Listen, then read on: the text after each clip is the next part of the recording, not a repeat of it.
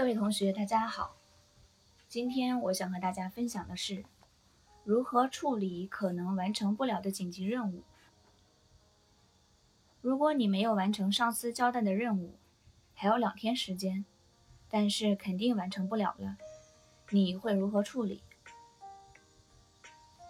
首先，我们来分析一下这道题目。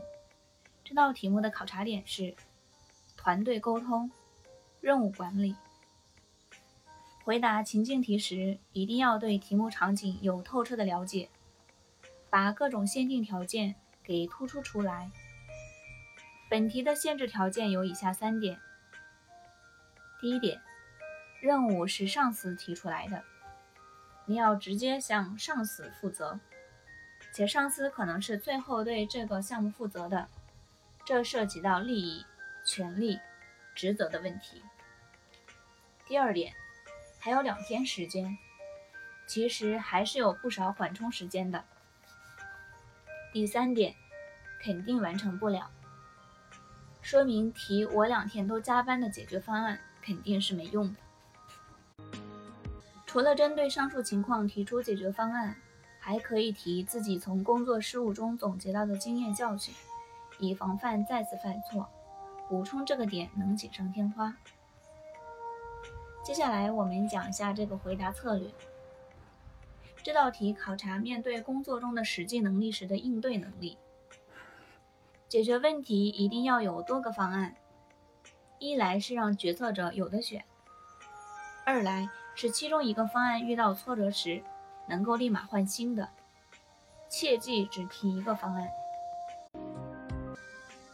提方案的时候要对各个方案的特点、成本。和风险有个基本的概括，选择一个衡量点进行推荐度排序。在回答的过程中，还要展现出你处理工作问题的思维模式，也就是你的应对原则，以不变的原则来应对外变的场景。如果能在回答的前面就提出自己的思路最好。如果一时总结不出，可在回答过程中迅速归纳。在回答结尾处再提及，所以本题可以按照以下三步来回答：第一，提出自己的多种解决措施；第二，细致分析各种措施的优缺点；第三，明确自己推荐的解决方案。最后呢，我们来做一个详细的解答。对于这样的棘手问题，我有三个原则。第一，信息畅通是首要的。第二，从源头入手，辅以紧急措施。第三，坦然面对利益和责任，知错要能改。一些人会害怕，如果自己没有及时完成任务，被上司知道了，会留下不好的印象，最后选择自己从其他渠道去找资源。但是这样往往导致问题没有被妥善解决。而上司站在一个信息更全面的位置，同时也有能力带来更多资源，所以及时向上司通气，寻求帮助，能更好的解决问题，这是对任务本身负责的表现。当然，我肯定是优先自己来主导解决问题，而不是立马求助上司，更是我会提前给大家发警报。先向上司交个底，这样的话，就算真要上司出马的时候，不会太突然。